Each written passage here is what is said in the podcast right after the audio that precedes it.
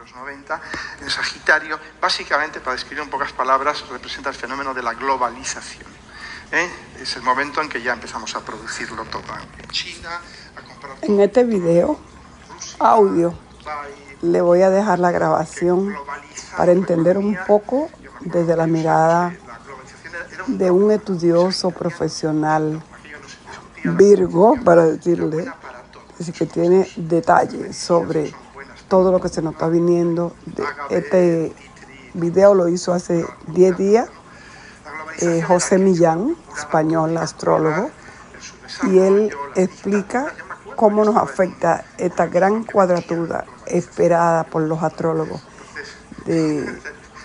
estamos viviéndola en estos días Así que se lo pongo para que lo escuchen. Él es José Millán y si lo quiere ver con detalles, él está en un congreso.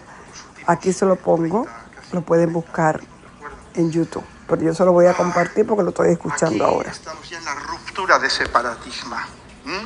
Y esta ruptura se va a manifestar a través de, como todo lo uraniano, a través de momentos de epifanía, de revelación es el rayo que cae, te deja frito. ¿Mm? Eso es Urano. ¿Qué epifanías? y además, claro, estas epifanías no las vamos a poder parar de ninguna de las maneras. ¿Por qué? No solamente no las vamos a poder parar, sino que van a estar amplificadas, porque están sucediendo en conjunción con el nodo norte. Como decía Pepa esta mañana, el nodo norte tiene esta virtud de, de, eh, de alguna manera, es un enorme amplificador.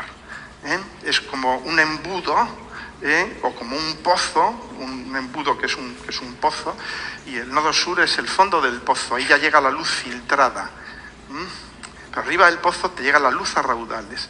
Eso significa, el eje nodal es un poco, yo lo veo un poco como un hachazo, es un hachazo que damos a la carta natal, ¡plan! y es ese hachazo abre, abre las carnes la carta natal.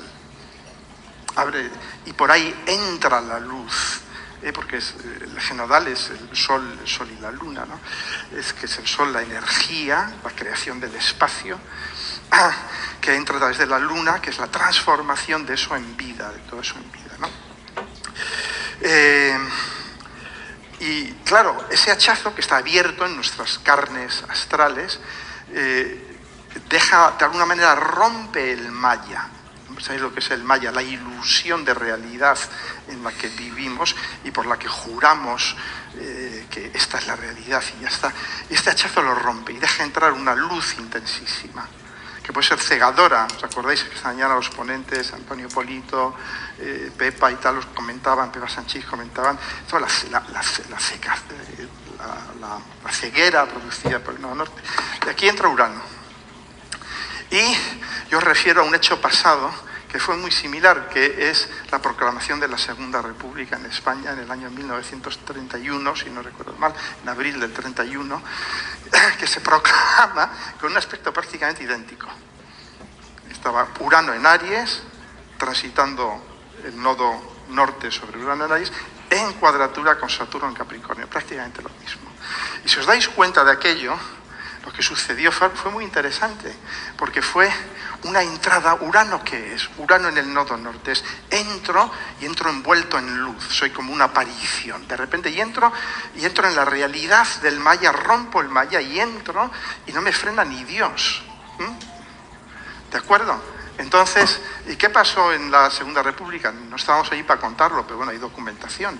Entonces, pasa que de repente eh, el rey se tiene que ir, eh, se, comienza la reforma agraria, eh, las mujeres tienen igualdad de derechos con respecto a los hombres, una reforma educativa que ya la quisiéramos hoy en día. es decir, que entra que el futuro, Urano es el futuro el futuro. En aquel momento había en España unas élites ilustradas que dijeron, vamos a dejar que entre el futuro. Claro, los pobres no se dieron cuenta que estaban en un medio rodeados de fascistas en casa, nazis y fascistas fuera de casa y, democracias liberales que estaban absolutamente acojonadas.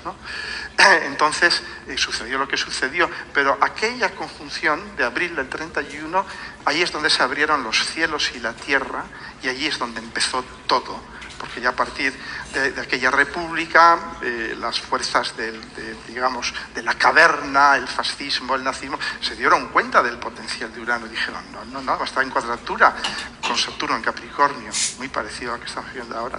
Dijeron, no, no, no, esto no puede ser. Y sucedió lo que sucedió después, ¿no? ¿De acuerdo? ¿no?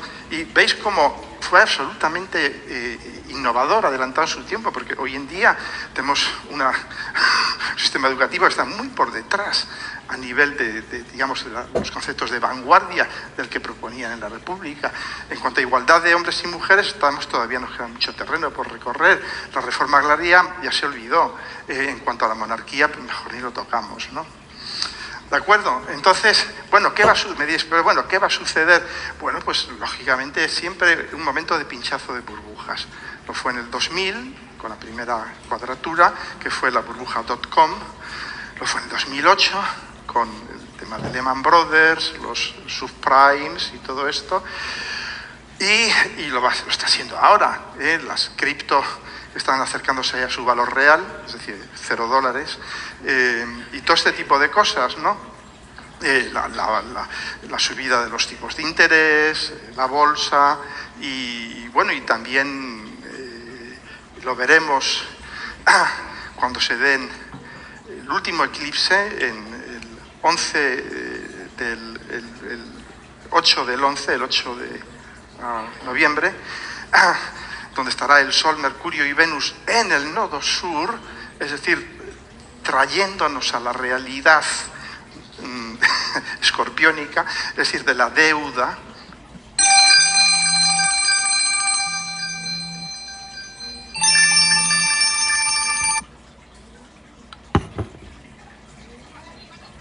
Espérate un momentito y busco un teléfono porque estoy grabando algo. Espérate, espérate.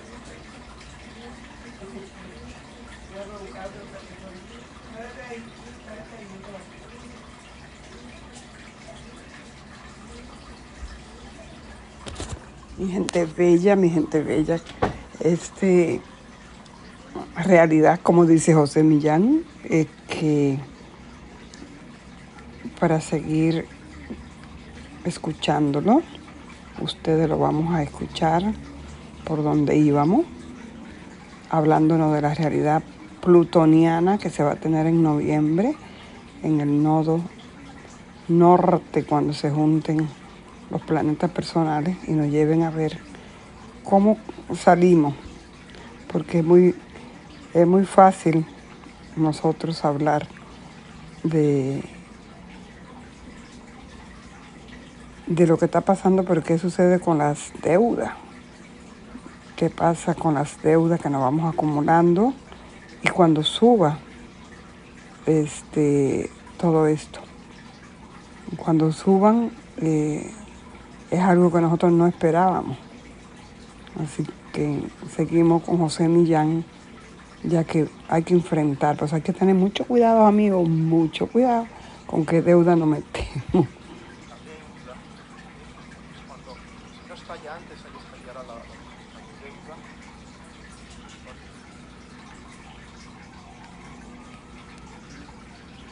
de, de bulimia monetaria, haber puesto las máquinas de imprimir dólares y euros a pleno funcionamiento, que es lo que nos está trayendo la inflación y todo esto. Entonces, bueno, vamos a ver todo eso, vamos a ver hambrunas, eh, vamos a ver carencias de, alimentos, carencias de energía, carencias de combustible, eh, en fin, todo esto. Por eso, mm, bueno, es un poco el despertar, porque Urano es un despertar. Urano es un despertar, es el despertar de la pesadilla globalista. Así claro. Entonces, claro, despertar es duro cuando uno está profundamente adormecido, drogado, eh, sumergido en un maya potentísimo, en este maya de la globalización. Hoy en día nos dicen, no, es que va a haber que dejar de consumir gas y petróleo ruso, es que va a haber que empezar a producir nosotros nuestras cosas, las mascarillas, eh, que no teníamos mascarillas, es una cosa tan elemental, tenemos que importarlo de China, ¿no? Estamos despertando, estamos despertando del sueño, de la pesadilla, de la fantasía del Maya globalista. ¿no? os hablaré del próximo ciclo Saturno-Urano que, es, que se va al otro extremo. ¿de acuerdo? Y como dicen en inglés, las cosas irán a peor antes de ir a mejor.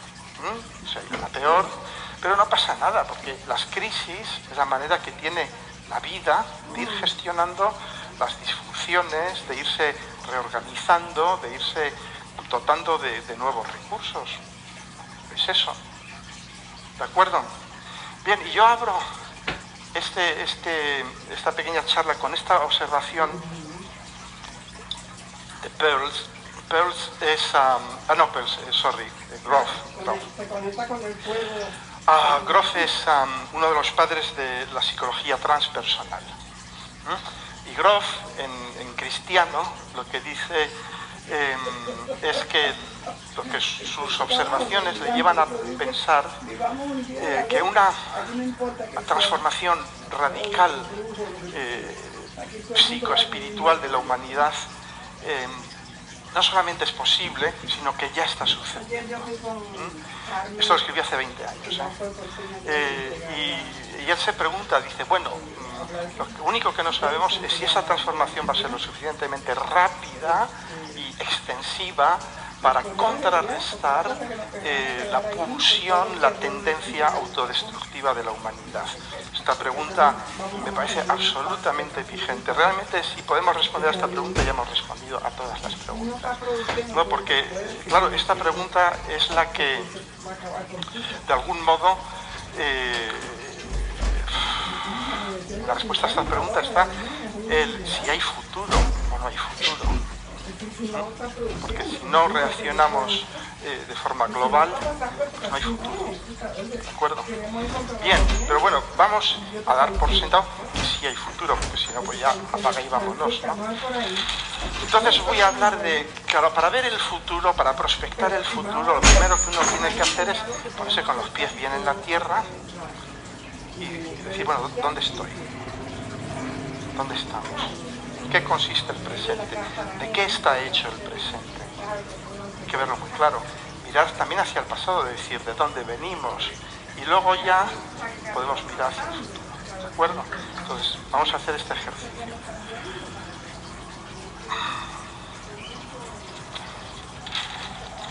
Ah, no, he saltado una... Es igual, no pasa nada. Hablando del futuro, he saltado directamente al futuro. Pero bueno, el presente. El presente es lo que yo llamo la maldición de la tierra. ¿Mm? Los últimos 200 años han sido años profundamente de tierra. No nos damos cuenta porque estamos metidos en la tierra, en el barro, hasta los ojos, hasta las orejas, por encima de la coronilla. no nos damos cuenta, pero luego os voy a mostrar cómo estamos metidos en la tierra. Puedo decir, ¿qué, qué es esto que estamos metidos en la tierra? Bueno, pues que lo explicaron la, ponente que habló de los, eh, de los ciclos Júpiter-Saturno, ya lo explicó el otro día, ¿no? que hemos estado 200 años moviéndonos eh, con el telón de fondo de las conjunciones Júpiter-Saturno en signos de tierra. Creo, si no recuerdo mal, creo que la, la que abre este ciclo fue en 1803, no me puedo equivocar, eh, en Capricornio. Es muy importante ver dónde se produce la primera conjunción, porque es la que va, es como todo en astrología, la primera de un ciclo es la que va a marcar un poco el carácter de todo el ciclo. Y entonces hemos visto estos 200 años, sabéis que Júpiter y Saturno les, llaman, les llamamos astrología, los señores del tiempo, los cronocratos. Y esto está, muy bien elegido, esta, esta expresión, porque son efectivamente los dos, en su baile mutuo, eh, van tejiendo la estructura de la historia. Son los que tejen, sabéis que cuando hacéis un tapiz hay una tela de fondo sobre la que se van añadiendo los hilos de color que se forman las figuras. Esta tela de fondo es Júpiter-Saturno, muy importante la tela de fondo, porque según cómo sea la tela de fondo van a quedar las figuras resaltadas o no, ¿eh? lo entendemos, ¿no? Entonces, ha sido 200 años de cada 20 años para Tierra, Tierra, Tauro, Virgo, Capricornio, Tauro, Virgo, Capricornio, pa, pa, pa, pa. Y esto ya va imprimiendo un carácter enorme en nuestra psique colectiva. Por si esto fuera poco, las últimas tres grandes conjunciones han tenido lugar en signos de tierra, la de los años 60, Plutón-Urano eh, opuesto a Saturno-Quirón, pero Plutón-Urano en Virgo, y muchas de vosotras soy de esos años. Y, tenéis un poco ese, eh, eh, ese carácter brutal ¿no? de la conjunción Plutón-Urano, luego la estudiaremos más en detalle, que es son las tormentas de la historia. Es, Plutón-Urano es el cambia, el transforma, innova cambia o muere, sí o sí, ineluctablemente, inevitablemente, en todos los aspectos. Urano, a Plutón, eh, es esta pulsión, esta urgencia de cambiar, de transformar. ¿eh? Y entonces, veis que se produce en Virgo. Y eso, eh, los que éramos un poco más viejos, yo viví esto con, 8, 9, 10, 11, etcétera años, ya percibimos este cambio brutal en, en todo, en la, la estructura social, económica la incorporación masiva de la mujer al mundo del trabajo, la automatización, la, la, racionalización, la, higiene en el trabajo, un aumento enorme de la esperanza de vida, precisamente por, la higiene, Virgo, etcétera, ¿no? Pero esto ya es un peso terrestre brutal. Yo puedo criticar la Tierra, pero tengo mucha tierra, me encantan Em, después la siguiente, que es la, de los millennials, finales de los 80, 90, Saturno, Urano, Neptuno, Capri, ¿os acordáis? Muchos de vosotros sois millennials, ¿no? Eh, que es en Capricornio, ¿eh? que es de algún modo una cristalización de una enorme fantasía social. Lo veremos las conjunciones a Neptuno, eh, Saturno, que es la cristalización de un modelo de paraíso. Eso es Neptuno, paraíso. La sociedad ideal, el cielo.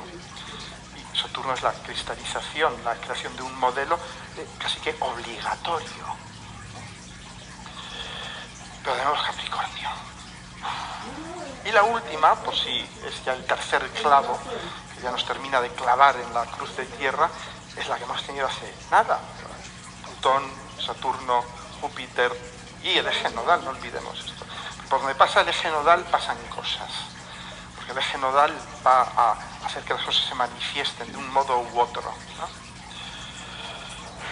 Entonces, eh, venimos de esta época de tierra tan fuerte, y entonces eh, esta eh, época de tierra, claro, vivimos la vibración baja.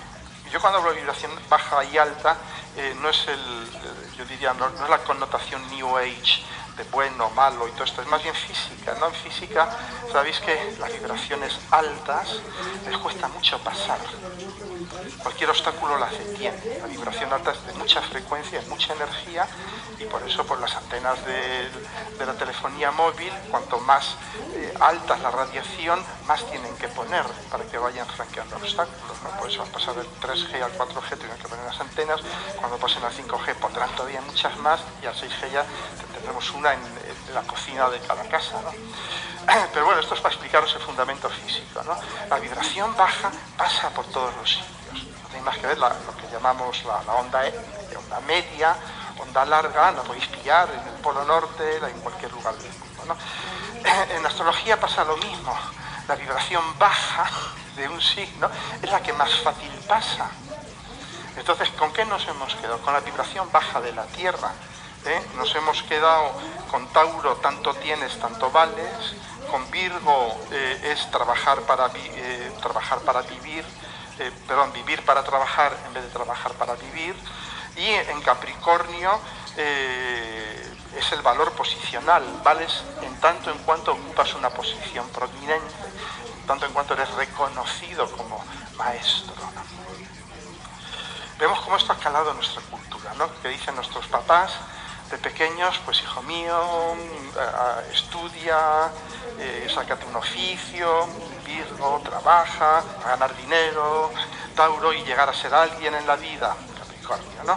Este básicamente ese mensaje que nosotros hemos pasado a nuestros hijos, ¿eh? porque estamos también en la tierra, y que nuestros padres nos han pasado, los abuelos, los bisabuelos, y todo esto. ¿Y esto es que nos ha llevado? el lado, más luminoso, más positivo, es que, bueno, pues tenemos unas condiciones de higiene, de seguridad aceptables, eh, tenemos eh, una cierta garantía de que poseemos cierto número de cosas, etcétera, etcétera. Eh, de que tenemos una organización jerárquica, estructurada, que de algún modo va a preservar la paz social, todo esto, ¿no? Y, eh, pero el lado negativo es que esta, esta era de tierra nos deja una, humanidad sin alma, desalmada, sin, eh, sin conexión ni con lo divino ni con lo humano. Incluso hemos perdido la conexión con lo material. Eh, es una humanidad que está enterrada en una ilusión de forma. Eh, y que está urgentemente necesitada de un soplo de aire y, el calor del fuego, la chispa del fuego para volver a encontrar su... Y allí es hacia donde vamos. Vamos dejando esta tierra. Lo que sucede es que todavía mm, esta tierra está muy fuerte, ¿os dais cuenta? Porque aunque ya, ya hemos tenido la primera conjunción Júpiter-Saturno en el acuario, a pesar de que ya teóricamente estemos entrando, medio entrando, o no sé, hay un debate de si estamos muy adentro o muy poco adentro de la era de acuario, pero bueno, para mí es obvio ¿no? que estamos ya en algún punto de la entrada de la era de acuario. Em, pero todavía tenemos a Urano en Tauro, todavía tenemos a Plutón en Capricornio, os dais cuenta, ¿no? Entonces todavía yo pienso que vamos a empezar a notar este cambio un poquito más. Ya se ha notado ¿eh? con la entrada de eh, Júpiter, eh, Júpiter Saturno en, Acuario, ya, ya ha habido claramente, de algún modo, un brote de, aire fresco, ¿no? Ah, pero ya cuando entre el año que viene, Plutón va a entrar solo tres meses en Acuario, pero ya va a empezar a ventilarse un poco más la cosa, ¿no? Plutón, si os dais cuenta, es muy curioso, ¿no? Plutón eh, Plutón allí por donde pasa, ¿qué hace? Pues jode vivo al signo, porque Plutón es el deconstructor, Plutón deconstruye, que es el, hace el mejor servicio que le podía hacer al signo, porque deconstruye de nuevo eh, lo que es puramente formal, lo que ya no sirve, lo viejo, ¿no? Plutón lo que define es aquello que decía mi abuelo, ¿no? De que los viejos tenemos que morir para que los jóvenes viváis, ¿no? Entonces, Plutón es eso. Plutón dice, lo viejo tiene que morir, lo viejo tiene que morir, ¿no? Y entonces, Plutón es muy eficiente y además no tiene escrúpulos, no tiene código moral, va haciendo lo que tiene que hacer y punto, porque es un planeta transpersonal. Entonces, nuestros códigos morales de mierda, eh, humanos, tal, Plutón Plutón es un planeta que garantiza la supervivencia de la especie o de la vida, yo diría no incluso de la especie humana, de la vida. Plutón garantiza, Plutón es un planeta de vida, cuidado, es un planeta de muerte, es planeta, realmente el planeta más de vida que hay. Pero para que la vida siga, muchas veces hay que, hay que ir quitando cosas, ¿no? Entonces Plutón por Capricornio ¿Qué ha hecho? ¿no? Ha hecho muchas cosas. ¿no? Bueno, lo vemos como todos los, eh, la corrupción del sistema, de los gobiernos, de la iglesia, todo lo que representa a Capricornio, ¿no? las instituciones de piedra, los grandes edificios de mármol. Plutón ha ido removiéndolos. ¿no? El otro día mostraba alguien una imagen de, no me acuerdo, ¿no? una, una colega, una imagen del Vaticano con el Papa y el Vaticano vacío, ¿no?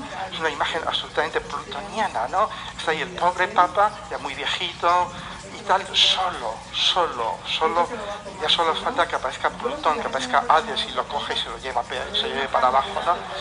Ah, sí, con esos faldones que llevan puede pensar que es Perséfone. Entonces, eh, Plutón que ha hecho a nivel, a nivel social, ¿Cómo cargarse la pirámide social? Muy fácil, por abajo. Por abajo Plutón ha hecho desaparecer la clase media. Plutón ha pauperizado la clase obrera, pauperizado, ya no son obreros, ya somos pobres, pobres de solemnidad, y la clase media se ha hundido, también hacia la, se está hundiendo ¿no? hacia la pobreza más o menos solemnidad, ¿no? Y al final solo quedan las superélites, las superélites, ¿de acuerdo? Esto no es propaganda política, no tiene más que ver la concentración, la concentración de capital que estamos viviendo. En toda la historia de la humanidad no se ha habido nada semejante. Veis cómo, además, está publicado por eh, medios como The Economist, que lista de ser eh, peligrosos rojos comunistas, ¿no? que eh, las grandes fortunas del mundo, los Bill Gates, los uh, dueños de Tesla, toda esta gente, han aumentado sus fortunas en un 40% durante el COVID, en un 40% de término medio, mientras el resto de la población nos empobrecíamos como como ratas, ¿no? ¿De acuerdo? Bien. Entonces, bueno, estamos viendo un poco este colapso de la Tierra, poco a poco. Va, a llevar tiempo, ¿eh? sobre todo porque eh, los aspectos en Tierra, y sobre todo los aspectos en Capricornio, Capricornio es el signo de la durabilidad. No tenéis más que ver que estamos todavía viviendo los efectos de la conjunción Saturno-Plutón, nodo sur del año 1514, creo que fue, que fue el año de la proclama de Creo que fue sobre, sí, fue exactamente ese año, el, año de, que se inicia en serio la conquista de México, los españoles introducen la, la, viruela negra, que diezma población nativa, etcétera, etcétera, etcétera, y que de alguna manera toda la pirámide poblacional mesoamericana colapsa, con colapso como, con colapso capricorniano como el que estamos viendo ahora, ¿no? La historia nunca se repite, pero daros cuenta que los efectos de aquello todavía los vivimos. Que les pregunten a los irlandeses, ¿eh? si no están viviendo todavía digamos, los efectos de la división, la ruptura entre católicos y protestantes ya se ha disuelto en gran medida, está en vías de, en vías de, disolución, pero 500 años más tarde estamos viviendo los efectos de aquella conjunción. Por eso os digo, eh, no hay que ponerse a tirar cohetes, porque esta conjunción que hemos vivido ahora, lo estamos viendo ahora. Eh, yo de hecho lo, comenté, digo, vamos hacia una, una fragmentación brutal. Yo nunca me imaginé que pudiera ser tan fuerte ni tan rápida.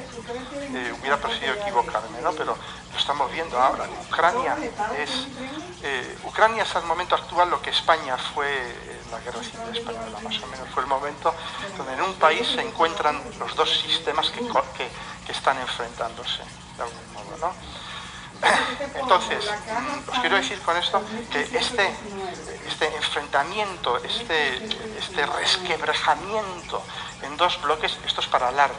¿Eh? Eso no significa que, vayamos a ir hacia una tercera guerra mundial. ¿Por qué? Porque lo que os he dicho antes, el futuro ya no es lo que era. ¿Eh? Es decir, antes eh, tú pones todos estos datos juntos y dices, ah, tercera guerra mundial. ¿Por qué? Porque haces una proyección lineal. ¿Mm? Pero hoy en día no se puede asegurar nada. De hecho, probablemente a lo que vayamos es, como os decía antes, hacia la vaporización, hacia la vaporización de la historia, hacia la vaporización del futuro. Es decir, que pasamos de unos futuros muy monolíticos, muy lineales de algún modo, muy predecibles, a unos futuros, que porque son los futuros de tierra, eh, tú ves la energía de Capricornio, es muy predecible la energía de Capricornio. Tú basta con que veas su hoja de ruta. Dices, déjame ver tu hoja de ruta. ¿no? dices, ah, vas de aquí aquí, pues ya sé, vas a ir allí, vas a terminar allí. Eso es Capricornio. A Capricornio le gustan las sorpresas. No es, eh, no es la alegría de la huerta en términos de originalidad. ¿no? Entonces, eh, pero ahora estamos cambiando de paradigma, estamos moviendo de este paradigma de tierra, de predecibilidad, a un paradigma de aire, es un paradigma cuántico, en el que se van a superponer muchas realidades. Es como aquí, el aire que respiramos. ¿De quién es? De todos. A nadie se le ocurría decir, oye, mira, este aire de aquí es mío, no se te ocurra respirar este aire. Pero aire se está moviendo. Estamos respirando cada uno de nosotros aire del otro. ¿Mm? Es decir, que en el aire se superponen muchos estados de realidad. Muchos estados de realidad. Y que se superponen sin conflicto. ¿Mm? Están todos viviendo unos encima de otros. ¿no? Lo vemos aquí, ¿no? Aquí estamos, millennials, ah, baby boomers, ah, viejitos eh, pretánicos, etcétera, etcétera, ¿no? Estamos, no hay ningún problema ¿no? No estamos diciendo, no, no, yo me siento, me siento con da, no me siento con un boomer o con un millennial. Pues la realidad hacia la que vamos es una realidad multinivel, multicapas. ¿Esto qué significa? Porque va a haber muchos futuros que van a coexistir. Vamos a entrar ya en un escenario de ciencia ficción. Es más, la ciencia ficción se va a quedar como de costumbre corta muchas veces, pero ya hay Realmente para conocer el futuro yo os recomiendo que veáis series, películas, las buenas películas de ciencia ficción, porque esta gente ya ha escrito el futuro, de algún modo. ¿no? Entonces, em, claro, estamos, ya paso al siguiente punto, ¿no? estamos pasando esta realidad de tierra, eh, estamos eh, pasar de los valores de tierra, que es tener, hacer, llegar, alcanzar, ¿no? a los de aire, que es la necesidad de entender, el compromiso de compartir, la voluntad de universalizar, de democratizar. Me diré, bueno, esto significa que no va a haber élites, que no va a haber matrix, porque el concepto de élite está íntimamente ligado con el concepto de matrix. ¿Habéis visto la película Matrix todos, no? Ah, claro que va a haber élites, siempre ha habido élites. Siempre, siempre habrá élites. Todo, eh, lo que cambia es cómo se constituyen esas élites, cuáles son las prioridades de esas élites. Yo diría más, no es malo que haya élites, es necesario que haya élites. En todo orden natural hay élites. Lo vemos cómo se forman las galaxias, los sistemas solares. Hay élites, claro. ¿Cuál es la élite del sistema solar? ¿Quién es la élite del sistema solar? Sol, claro, no, hay duda, no hay duda. ¿Quién es la élite de la galaxia? Lo han descubierto, la fotografía hace unos pocos días. Sagitario A, claro. Y no es porque esté en el centro y sea el que más paquete marca y todo esto, no, es porque es así, es el Sol tiene esa capacidad de crear realidad, es decir, eh, emanar energía, crear espacio, crear tiempo, que es una derivada del espacio, ¿de acuerdo? Sagitario A, los, núcleos de las galaxias, eh, está demostrado que participan en la formación de estrellas. De algún modo crean una estructura eh, espacial y energética que favorece la creación de estrellas. No habría estrellas si no hubiera gigantescos agujeros negros en el centro Es decir, en el orden natural hay élites hay élites en todo el orden natural. De manera que no me digáis eso, es que eres clasista y del sistema y todo esto, porque justificas a las élites, hay élites, siempre habrá élites. Lo importante es ver la intención de las élites. Las élites de tierra, pues ya vemos lo que han hecho, apropiarse del planeta, envenenarlo, eh, bueno, quedárselo, básicamente se han quedado el planeta, nos han desposeído, se han quedado con él, ¿no? Bien, eh, las élites, las élites de aire, eh, ¿con qué se van a quedar? Con el conocimiento. El gran valor del futuro es el conocimiento. La ciencia, luego veremos como el paradigma científico va a ser el paradigma dominante del tiempo hacia el que vamos. ¿Mm? Es la nueva religión. ¿De acuerdo? Bien, entonces, bueno, ya entramos en el futuro. Ya os he hablado más o menos de, este despertar mm, traumático que vamos a vivir de, esta fantasía, esta pesadilla globalista. Si sobrevivimos, por supuesto sobreviviremos, eh, nos iremos despertando ya a partir del 2023-2024 a una nueva realidad que ya se está formando a partir del 23, que va a ser pues eh, eh, Plutón ya entrando en Acuario, ya empezando a formar un trígono con Urano, que entrará en el 2025, si no recuerdo mal, 2026, en Géminis.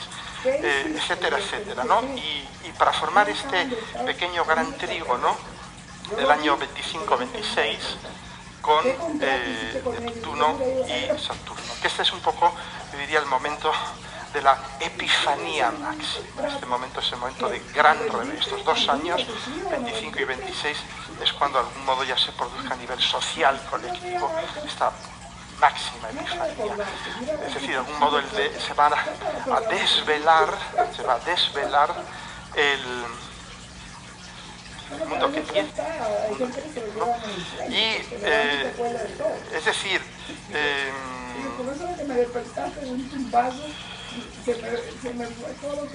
ah, un segundo, un segundo, me, he perdido. Sí, cinco minutos. No. Bueno, tenemos que darnos cuenta de qué cambia en este periodo radicalmente, de que eh, los tres planetas transpersonales cambian de signo, pasan Plutón y Urano de la Tierra al aire, eso ya es un cambio radical.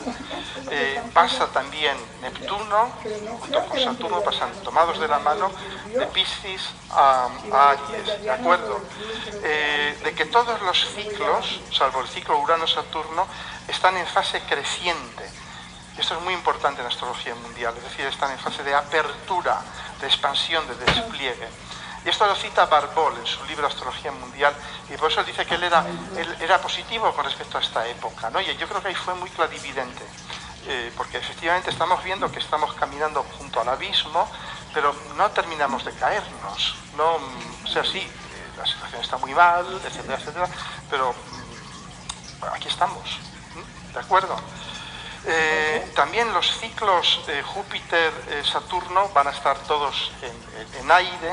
Los ciclos Júpiter-Marte, muy poca gente habla de esto, pero es muy importante que en los últimos 40 años han estado en tierra o en agua, eh, ahora van a estar en fuego o en aire. Es decir, que de nuevo veis que esto es fuego y aire, fuego y aire. Eh, y daos cuenta también de una cosa, fuego y aire, ¿qué es? Fuego son dos, dos elementos calientes, calientes. Y el calor que es, es energía. El calor es energía, lo que eh, la cualidad elemental de calor, la que hablaba Pepa, eh, esta mañana, eh, es, en términos físicos es simplemente energía, alta energía. El frío que es falta de energía. ¿De acuerdo? Entonces vamos a estar en un entorno de superenergía. ¿De acuerdo? ¿Qué significa esto? Esto significa que vamos a tener o sea, que, que, la historia se va de algún modo a acelerar. Si tú metes mucha energía a un proceso, es como cuando abres el, gas de un coche, el acelerador, ¿qué le estás haciendo? estás metiendo energía. ¿Qué hace? Que vais más deprisa. ¿De acuerdo? O sea que estamos, entramos en un momento turbo. Vamos a entrar en un momento turbo a partir del 25. Ya entramos el año que viene con, Plutón en, en Acuario, pero entramos en un momento turbo. ¿Qué significa esto? Entramos en un momento donde los, por ejemplo, los cambios, sobre todo tecnológicos, se van a suceder un mes tras otro. Eh, vamos a entrar en una espiral de producción tecnológica brutal. Y todo esto nos lleva a momentos de discontinuidad. Por eso os digo que el tratar de, proyectar, de proyectar lo que está sucediendo ahora, lo que sucederá entonces en el futuro, no tiene ningún sentido. ¿Eh? porque es como si hasta ahora hubiéramos andado en primera o en segunda y de repente pasamos al overdrive, a la quinta o a la sexta. ¿Os dais cuenta, no? Y ya para terminar, no, no da tiempo para, hablar de todo esto en detalle, pero no os preocupéis por los próximos 10 años, o sea, dentro de 10 años y 300 vídeos, habré terminado de hablar de esto, porque para explicar los próximos 10 años estaremos hablando de esto, ¿no? Eh, estamos hablando de esto y de la conjunción Urano-Saturno en Géminis, ¿no? Pero también esto, no quería dejar de mencionar Saturno-Neptuno, eh, que pasa de Piscis y que está en el punto medio, se va en el punto medio estos dos, formando sextil, de Piscis a, Aries. ¿Y ahí que tenemos? Pues eh, todo este mundo de las fantasías, las ilusiones, los... sí, las religiones de Estado. Eh, Saturno, Neptuno está muy ligado con la aparición de los grandes ideales sociales, el comunismo y la democracia. ¿eh? La democracia liberal y el comunismo, que de alguna manera toman forma, Saturno, ¿eh? y que de alguna manera perviven incluso momificadas, lo vemos hoy en día. Nuestras democracias liberales son democracias liberales momificadas. Y los sistemas eh, paleocomunistas, Corea del Norte, Cuba, Venezuela, etcétera, etcétera, son sistemas paleocomunistas momificados, porque esos Saturno son las momias, eh, se, momifican las cosas. Y esto es muy interesante porque Piscis es el final de todas las cosas.